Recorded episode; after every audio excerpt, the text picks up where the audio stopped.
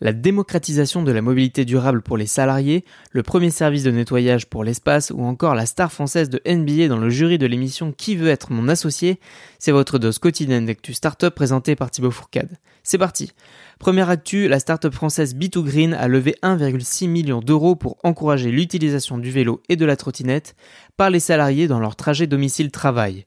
Elle capitalise sur le forfait mobilité durable qui offre jusqu'à 700 euros par an et par salarié, exempt d'impôts et de charges.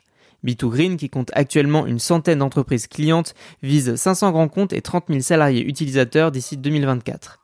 Deuxième info, la start-up française Dark, fondée en 2021 et visant à nettoyer l'espace des débris dangereux, va s'installer à Bordeaux.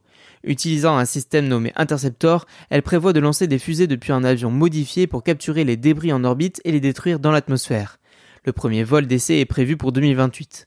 Comptant actuellement 23 employés, elle envisage de créer 500 emplois à l'aéroport de Bordeaux-Mérignac d'ici 2024.